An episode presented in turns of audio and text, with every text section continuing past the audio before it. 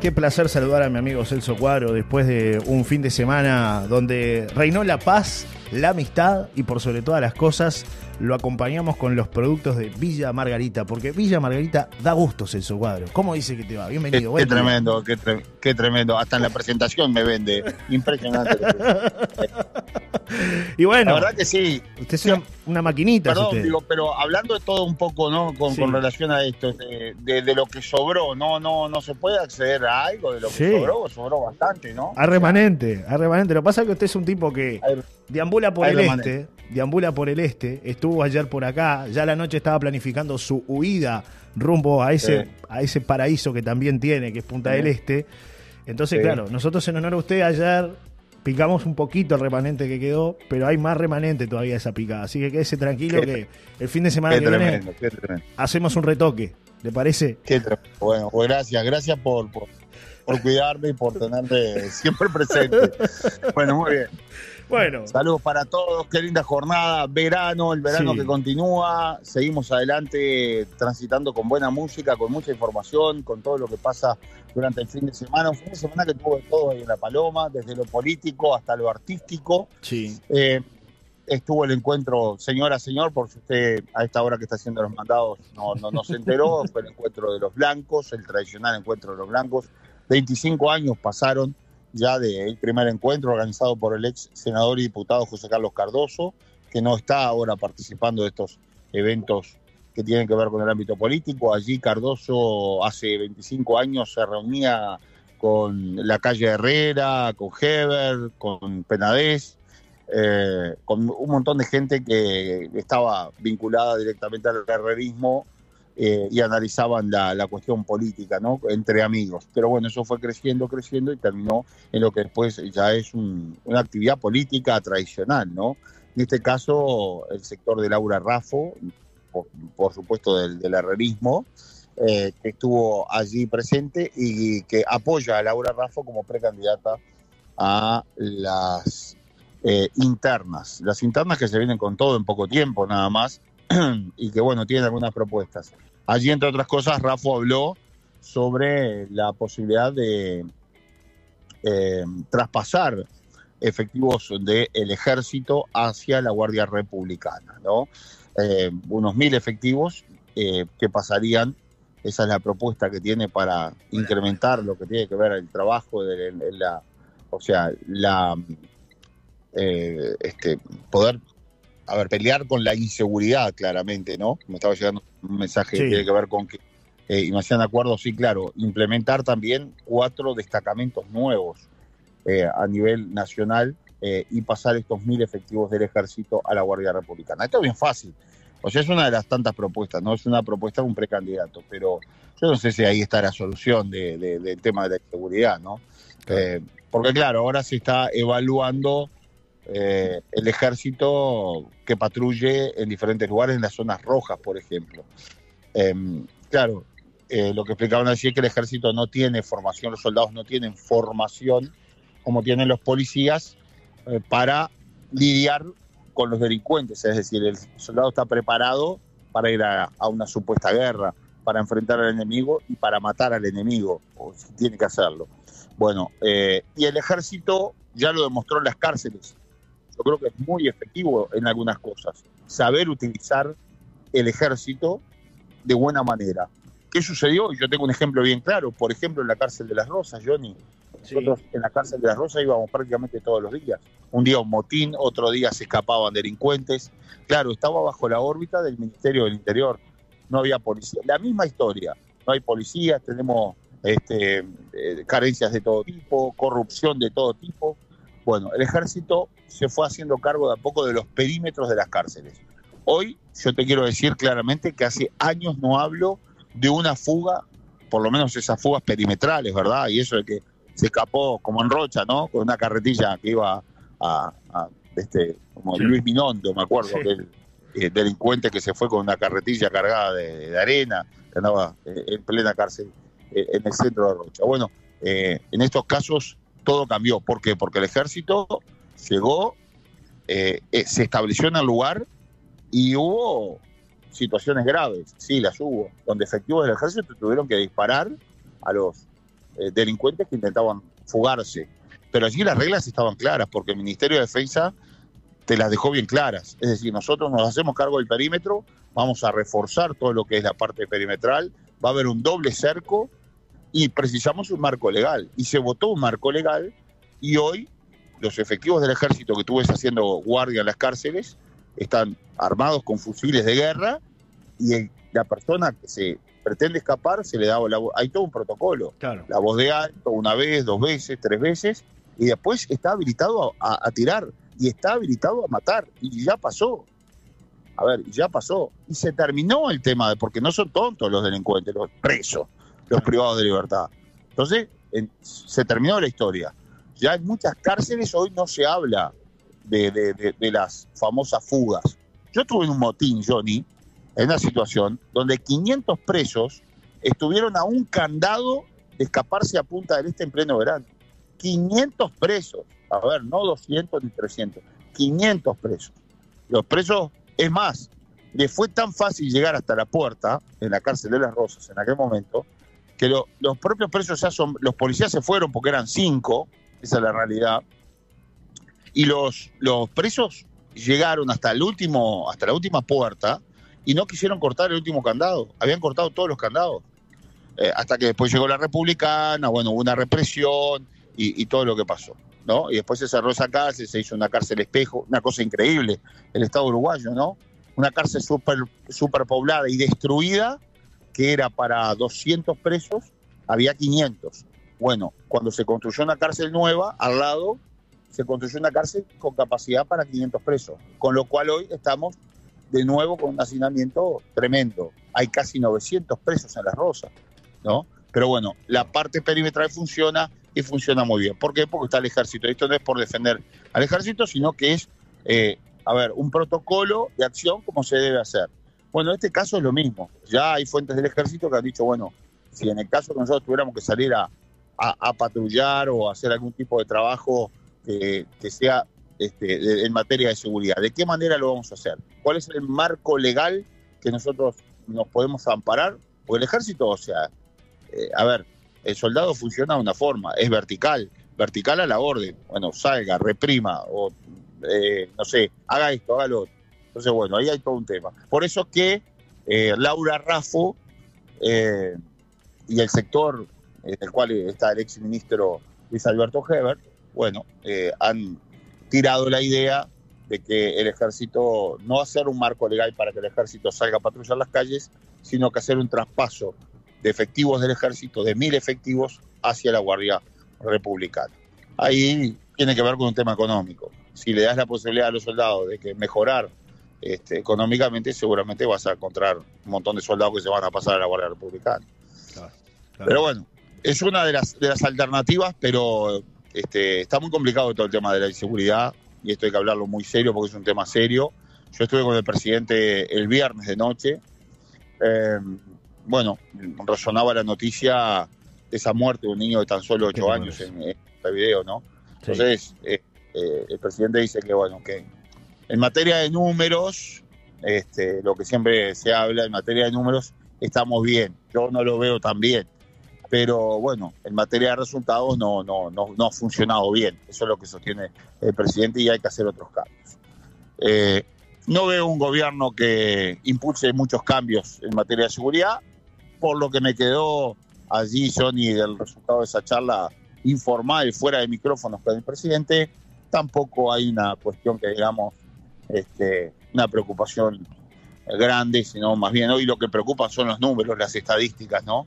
y no tanto de repente esas cuestiones de inseguridad, sino el propio presidente eh, habría dado un, mensaje quizás mucho más duro del que dio, o sea, cuando, cuando habló ahora el, el viernes por la noche, ¿no? Claro. Eh, pero bueno, todo en materia de análisis, porque además ahora todo se mezcla con, la política y con los tiempos en los que, los que se vienen, ¿verdad? Claro, me mandan por acá un mensaje, dice, buenos días, no sean malos, preparen esos soldados para todo.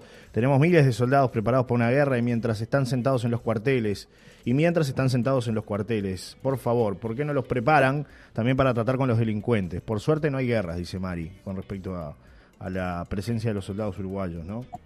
Bueno, bueno, eh, tú estuviste en Costa Rica, nosotros los dos tuvimos la oportunidad de estar en Costa Rica y allí se habla siempre, la noticia es que Costa Rica no tiene ejército. Claro, no tiene ejército, pero sí tiene una, una guardia este, muy bien preparada, que actúa ante cualquier situación.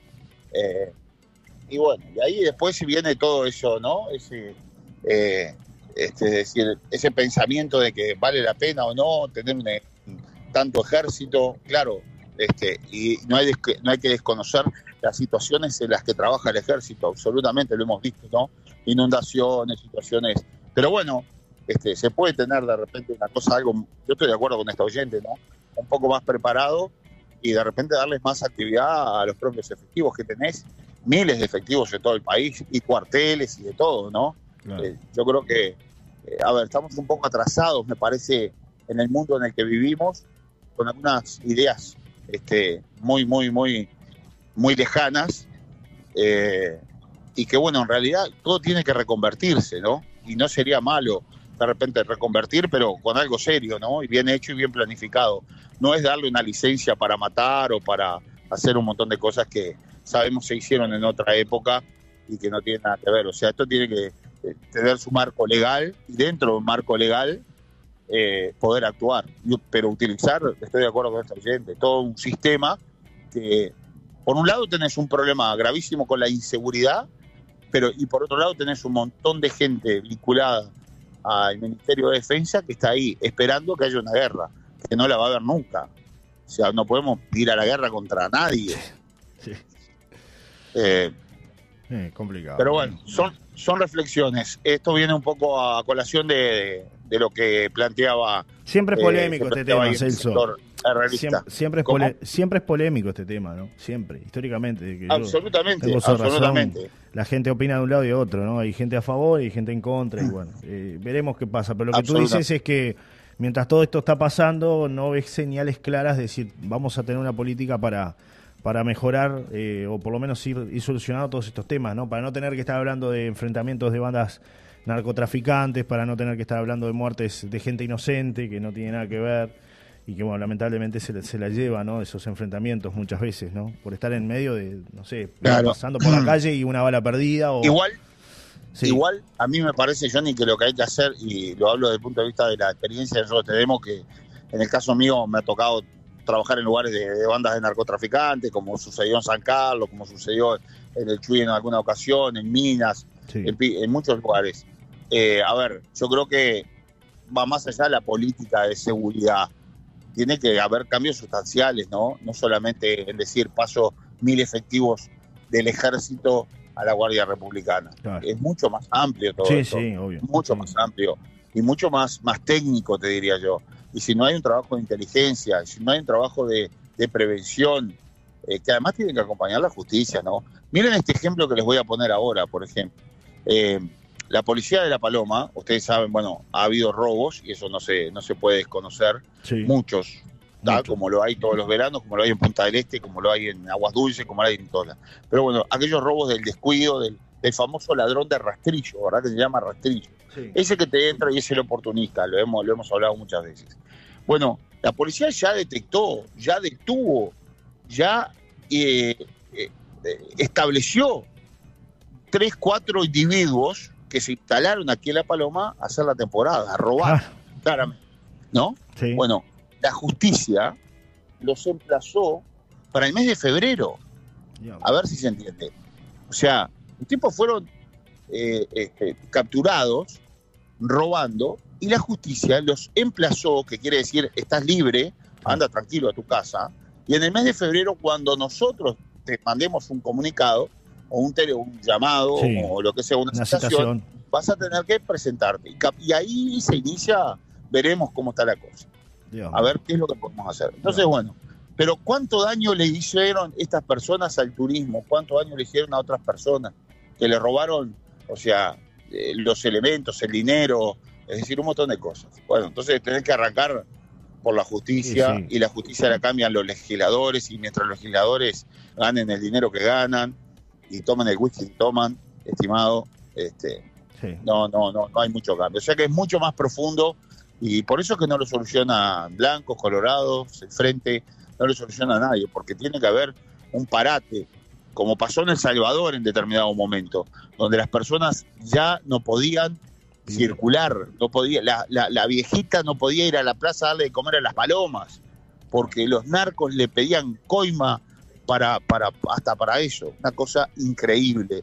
O sea, se llegó porque donde no está el Estado, lo hemos hablado acá, claramente eh, la delincuencia avanza, el narcotráfico avanza y todo avanza. Entonces, bueno, no puede ser que cuatro o cinco delincuentes te tomen un pueblo ¿está? y lo manejen ellos.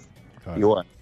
Me dicen por acá varios mensajes que llegan. Dice, el ejército está preparado. Ahí hay una respuesta sí o no.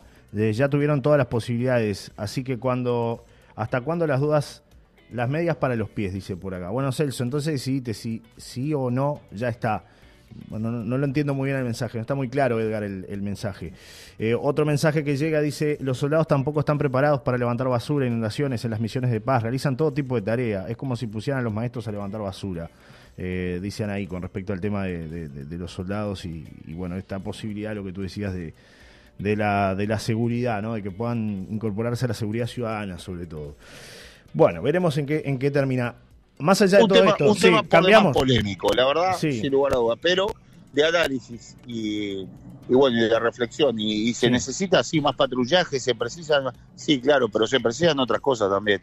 Se precisa inteligencia, como les decía, se precisa un montón de, cuestiones que hacen a que, eh, en definitiva, eh, se puedan atrapar a los narcos, a los delincuentes y todo lo demás. Claro. Eh, hablando de lo que pasó el sábado, más allá que fue una instancia, como tú decías, del Partido Nacional, donde, bueno, eh, este, hablaron distintas personalidades del herrerismo, sobre todo, porque era, era gente del herrerismo, habló la calle la calle Padre, Luis la calle Herrera, eh, habló Rafo. Hubo un momento en el cual eh, varios representantes de distintos departamentos hicieron planteos en torno a, las necesidades que hay ¿no? y, a, todo tipo de mejoras. Se habló de obras, se habló de mm, trabajo, es decir, de generar más fuentes laborales.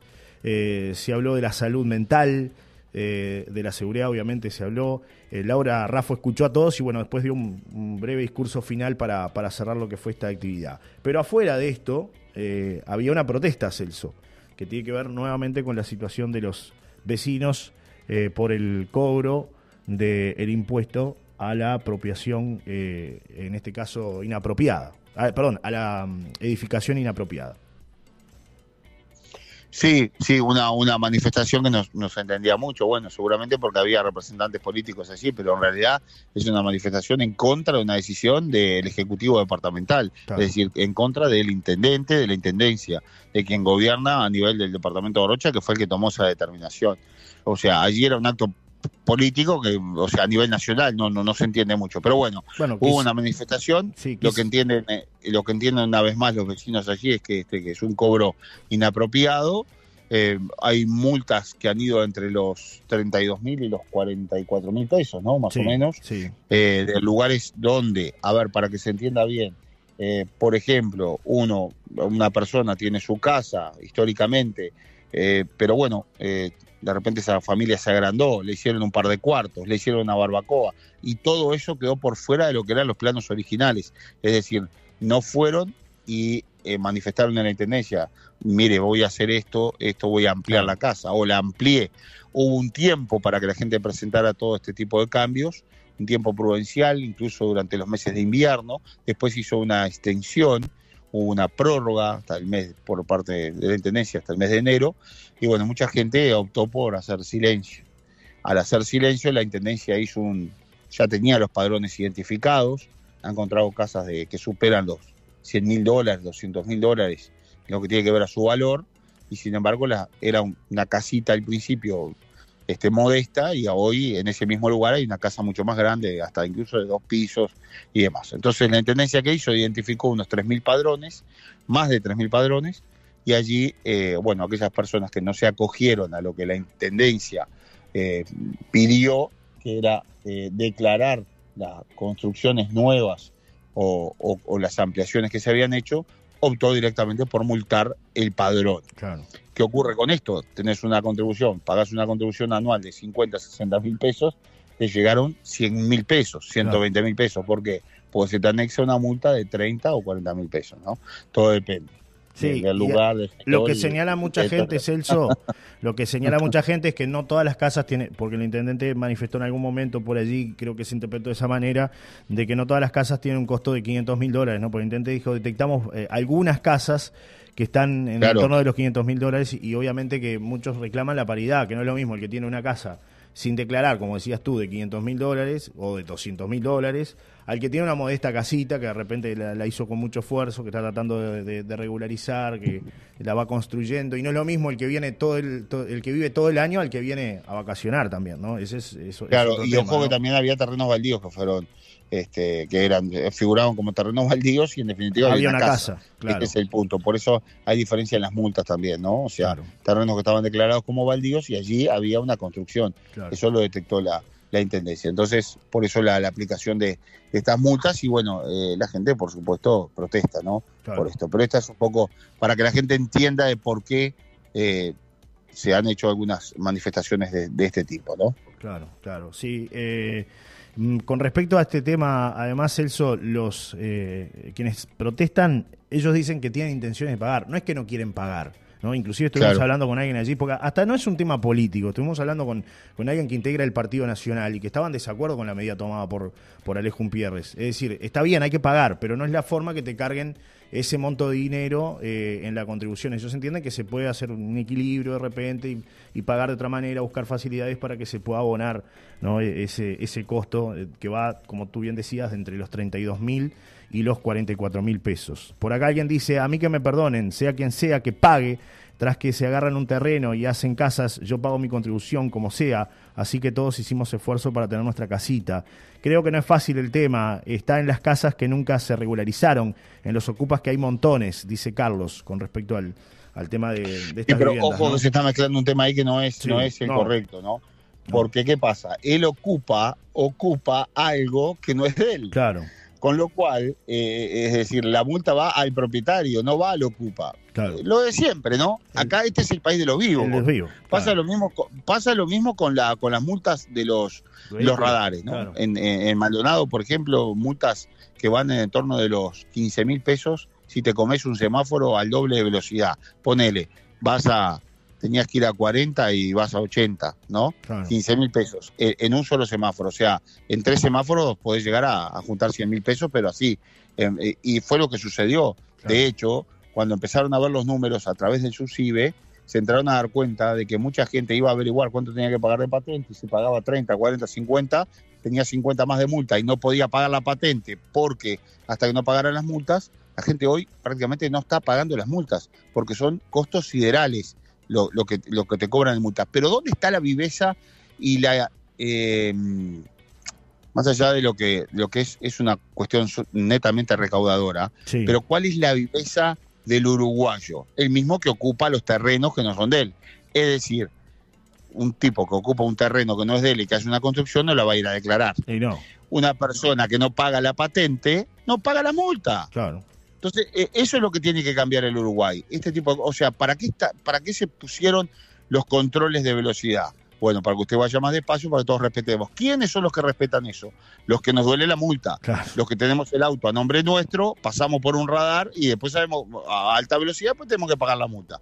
¿Qué pasa? Nos duele en el bolsillo. Está bien, porque ahí las leyes están para respetarlas. O sea, después discutimos el monto de las multas y todo lo demás. Pero ¿qué pasa? Pero el que no paga la patente, no paga la multa. El que no tiene el auto a su nombre, no paga la multa. El que eh, sacó la matrícula, porque ahora está de moda sacar las matrículas, ¿no? Y no controla eso. Claro. O sea, Acá este, estamos hablando, Celso, acá estamos hablando, no son terrenos ocupados estos 3.500 padrones identificados. Es decir, son terrenos que están regularizados. No es que son ocupas, que se entienda claramente, porque la gente piensa que ya, no, gente que ocupó el terreno, que compró con derecho a posesión. No, no. Es gente que está identificada, que paga contribución inmobiliaria. Hicieron un relevamiento, detectaron que, bueno, pagaban de repente un terreno baldío, pero había una casa. Esa es la cuestión, ¿no? o una mejora y no se declaró. Claro, a ver, porque se está malinterpretando, claro. Pongamos un ejemplo, mis abuelos compraron un terreno... En La Serena, eh, póngale. En, claro, no, no, sé, en Playa Serena, hace 50 años atrás. Yo nunca le di bola, nadie le dio bola, pero bueno, vamos pagando la contribución. Mañana me ocupan ese terreno, ese terreno está ocupado. El, la persona que hizo la ocupación hizo una casa, fue haciendo un, cuartito, después tuvo más hijos, hizo otro cuarto, hizo una casa de dos pisos. Y bueno, eso es lo que la Intendencia detectó. ¿A dónde va a ir eso? ¿A lo ocupa? No, eso va a, la, contribución al propietario original. Ya lo dijo el intendente, ¿no? O sea, tiene que ir a regularizar los eh, propietarios, este, propietarios, los originales, ¿no? Con, con título. Bueno, o sea que esa es la situación. O sea que con lo cual, está, después está es más que nada por un montón de gente que, a ver, lo que más se detectó en esta situación, Jody, de irregularidades es aquello de, la casa, eh, este, que les fueron sumando la barbacoa, la piscina y dos o tres cuartos más, ¿no? O sea, el que tenía una casa, con lo que dije, una casa modesta que después termina siendo una casa mucho más grande. O el terreno baldío que lo hago figurar como terreno baldío, pero después tengo la construcción que debería de pagar mucho más contribución inmobiliaria. Claro. ¿Se entiende? Pero si yo no lo declaro, le estoy evadiendo. Claro. Pero además, claro, la gente tiene otro miedo. ¿Qué pasa con el BPS? Es otro tema. Porque ahora está todo entrelazado y la información está cruzada. Claro. Si yo voy y regularizo, regularizo la intendencia, me va a caer el BPS. Seguramente. Bueno, eh, bueno, eh, la Intendencia dice que no, no le pasa información al BPS, pero, a ver, este, sabemos que hoy el cruzamiento de información, eh, además es moneda corriente, ¿no? Claro. Con lo cual, mañana el BPS, ah, usted no declaró la construcción. Bueno, arregle con la Intendencia, ahora tiene que arreglar con nosotros, porque usted tiene que declarar esta obra. Y recordemos que una obra que sale, tiene un costo de 40 mil dólares, le cuesta, termina costando 80 mil dólares. ¿Por qué? Porque prácticamente el doble son los, los impuestos, o sea, y es la declaración y, los aportes al BPS, ¿no? Sí, sí, es mucha plata. Me dice por acá, John, escuchando atentamente en contacto con Celso, hay que regularizar y terminar con las ocupaciones que se habían normalizado en el departamento de Rocha, terminar con la visa criolla. Si tiene intención de regularizar, seguramente tendrán facilidades. Ocupas pululan y no es fácil sacarlo, sacarlos. La tienen clarísima, lamentablemente, dice Laura, con respecto claro, pero este siguen mezclando el tema de los ocupas y reiteramos que, no tiene nada que ver. el tema de los ocupas ya lo hemos hablado y estoy de acuerdo, ¿no? O sea, eso... Hay que regularizar. Arrancó con mucha fuerza y hoy ya prácticamente no, no se escucha hablar de los ocupas. Los ocupas una vez más ganaron, ganaron terreno, ¿no? Pronto y claro. Sí. Bueno. Sí, así está, así está planteado el tema. Con, algo de música. No, y por otro lado el intendente de Rocha que, que, dice que él está abierto a dialogar, ¿no? Eh, si bien los vecinos manifestaron como que habían tenido algunas instancias y como que no les ofrecieron ninguna solución, pero el intendente dijo, yo estoy desde las 9 de la mañana hasta las 9 de la, noche en la Intendencia recibiendo gente y distintas organizaciones con distintos problemas. Así que seguramente esto va a tener una nueva instancia donde se van a sentar a dialogar y tal vez allí haya alguna, alguna solución, que es lo que pretenden eh, estas personas eh, este, que se están manifestando, ¿no? Eh, vecinos de Es fácil esto, se arregla con plata. Sí, mi amigo, es así. Claro, ellos quieren facilidades, ¿no? Entienden que es, mucha plata, 32 mil pesos o 44 mil pesos. hay un dato que no es menor que lo hemos omitido, Johnny, y tiene que ver con eh, eh, lo que dijo el intendente, a ver, nos dijo a nosotros, ¿no? Eh, y capaz que hay mucha gente que nos está escuchando y está bueno que la gente se informe. La intendencia sostiene que esto sería por única vez. Por única vez, este año, ¿no? sería este año, el año que viene bajaría ese monto, ¿no? Es decir, se va a seguir aplicando, pero bajaría ese monto. Bueno, hay que ver. La multa, la multa no sé, entiendo que la multa no sería la misma. Sí, yo también entendí lo mismo, pero bueno, habrá que ver ¿Qué solución le encuentran a, este, este, este, tema? Te pusieron una multa de 35 mil pesos, el año que viene te van a poner una de 15, pongámosle, ¿no? Póngale, póngale, veremos. Bueno, eh, me dicen que. me quedo con, me quedo con la historia del presidente. bueno, le, pregunté al presidente de la República, el otro día hablamos de, ah, de su ex, de Loli. ¿eh? Ah, tramo cholulesco en el tramo en la ah, parte final. Dios mío. Le pregunté al presidente sobre la canosa, fuera de micrófono. Me dijo, Celso, no la conozco. No la conozco. No la negó absolutamente. No hay amor. No hay amor entonces. No, no, no, no sé si no, no, la conozco. Ah, no eh, Es raro porque su padre estuvo en contacto allí con, con, la canosa, por lo menos hubo un, contacto allí de, mucho este, de mucho feeling. Estaba hablando de la calle Herrera, ¿no? El padre, el presidente, en, que allí en, en la cena del la cena tan polémica de las emociones. este estuvo conversando. O ella se arrimó o se lo arrimaron al padre para que fuera no ya este, la calle viejo testeando un poco la cosa. O este bueno no sé pero el presidente fue categórico fuera de micrófono después terminamos la nota presidente qué pasa con esta historia dos cosas el casco y la canosa mira lo del casco me lo comí así lo dijo yo incluso hay una grabación, alguien grabó un pedacito ahí, ¿no? Lo del casco, yo pensé que el casco estaba habilitado. Así, esa fue la respuesta del presidente. sobre la situación del casco y la moto. Eh, que no se lo vio más en moto, ¿no? Yo creo que vendió la moto eh, después de todo el día. la puso en Merkplace. Habrá, habrá, que pedir, habrá, que pedir, un cuatriciclo, que es más cómodo, ¿no? Sí, ahora no, no, no, cuatriciclo no, porque le trae malos recuerdos. eh, cuatriciclo no. no. Es más, es más.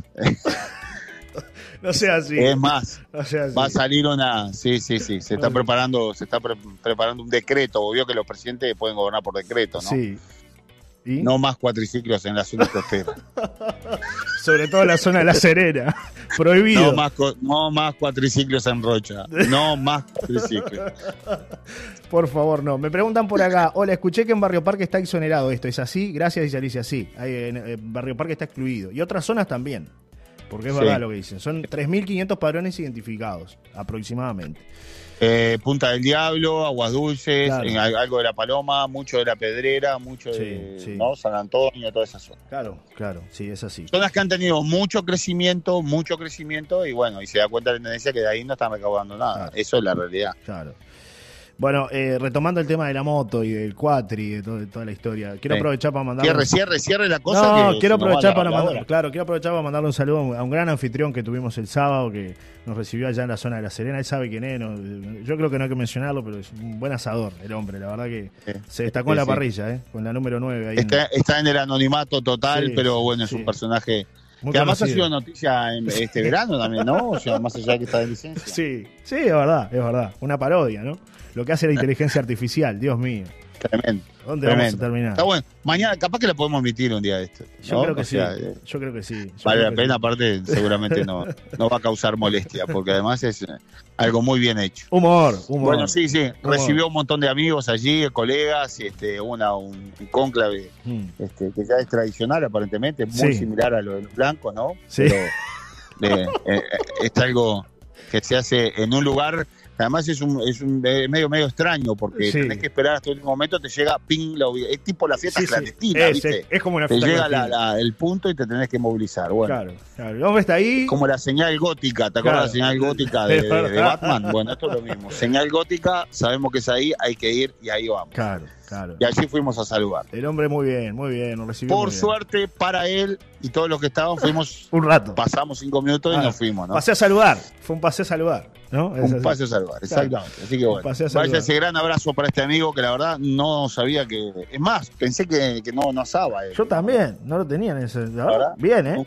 Bien. Sí. Bien, bien. Siempre lo tuve como invitado, nunca lo tuve como anfitrión. Bueno, como anfitrión, pero la verdad que muy, pero muy bien, muy bien. Que se, que se repita, amigos, porque sabemos que escucha la radio. que se repita. Y, la recomienda además, ¿no? Con la gente que habla, escucho Solar y Radio, dice, eh, hay que escuchar Sí, también, no, no, la recomienda, donde va nos menciona, así que... Y... Llegué a este comercio porque escucho Solar y Radio. Claro, me, me dicen por acá eh, que andaba un, un señor con, con un parlante ayer me dicen por acá, haciendo ruido, que dice que le pidieron que bajara la música. Este, la, gente, no quiere divertirse, ¿qué le pasa? La gente está aburrida. La, gente, está, está, está sí, ruido, Johnny, la gente está muy loca. Sí, Dios mío. Ayer hubo, hubo recorrida, el móvil. No, pero fue uno, fue uno. Siempre hay uno que, claro. Desentona. que eso nos pasaba, yo recuerdo en otra, en otra época. Sí. hacía, en otra época habíamos, este, me dieron una movida tremenda de joven, estaba muy linda la balconada. La, la, la, balconada es joven, es de, para divertirse. Es una playa joven, ¿no? Se respira juventud en la balconada. Pero siempre hay alguna Marghetti por ahí que no le gusta la música, no le gusta la radio, no le gusta nada. Entonces, si no le pones nada, la gente te dice, ah, qué, aburrido, claro. Qué, verano aburrido, antes estaba bueno, transmitían desde las playas, le daban, ponían un poco de música, ponían... No, bueno, ayer hicimos una movida este, que, además mucha gente nos felicitó, por supuesto, destacamos todo lo que significó acercar un poco la radio más a la gente, ¿no? Claro, claro. Eh, y bueno, este, con una propuesta netamente musical, o sea, desde, desde nuestro radio móvil. Sí, señor. Eh, no, no, no pasando tanta, ni mucho, bueno, o sea, 100% musical. Sí. Eh, y en determinado momento alguien golpea la puerta del móvil, allí cuando estábamos en plena movida, ¿podés bajar un poquito el volumen? Oh, pero, ¿qué tal? ¿Viniste a dormir la siesta a la, a la balconada, papá? ¿Vale? ¿Eh? A las 7, a las 5 de la tarde, a las 6 de la tarde. Qué amargo. Perdóname, digo, pero escuchame. A dormir al camping, le digo, no sea mal, este es el turismo que tenemos. Hablando de turismo, un saludo para una excursión de paraguayos que están llegando en este momento al, Hotel Pro Azur y que están allí. Dice que recién llegaron, ellos divinos, me dicen por acá, porque ahí nos escuchan, en todos lados se escuchan Soleil Radio, pero en el Pro Azur están atentamente escuchando. Así que sean bienvenidos, hermanos paraguayos, ¿eh? los esperamos por acá cuando quieran, siempre son bienvenidos, los turistas internacionales. Un abrazo grande, saludos a todos y vamos cerrando, ¿te parece? Ahora sí, ahora algo de lo que pasó ayer, algo de, los que de lo que nos quedó de este lindo toque que hubo allí en Punto Sur. Eh, saludamos a la gente de Itaú, a la gente de Punto Sur, que nos trataron bárbaro, en esa carpa espectacular allí para poder hacer las notas y bueno, y conversar con, con, este, con, todo el equipo de, producción de, de Turf, un grupo legendario argentino, de, de, bueno, este, lindo de estos grupos que, tienen una música este, linda como para disfrutar al atardecer en, la balconada. Así que bueno, una fiesta realmente espectacular ayer que se vivió. Vuelven los toques al aire libre, es lo que la gente quiere. Sol, playa, ¿no? Y un poco de, buena música. Claro, me mandan por acá, tengo como dos audios, pero ya no nos da el tiempo hoy para poder emitirlos ahora. Después de la pausa los, los emitimos. Nos vamos con esto, Celso Caro, ¿te parece? Póngale música, póngale música a la mañana, levante la mañana para este amigo que ayer nos pedía que bajáramos el volumen. Sí, lo dedico, querido, barbudo, este, de lentecito redondo, hay tipo Gandhi. Te va a buscar, eh. Para vos. Sí, te va a buscar. Para vos, amigo, ponele volumen a. Levantá el volumen de la radio, ponele alegría a tu vida, ¿eh? Y escuchá esto que es para vos. Un abrazo, Celso, hasta mañana, ¿eh? Chau, chau. Chau, chau. Chau, chau. Amargado, chao. Chao. Hola, ¿cómo les va? Queridos amigos y amigas de Solar y Radio, les mando un beso muy grande de parte mía y de Turf.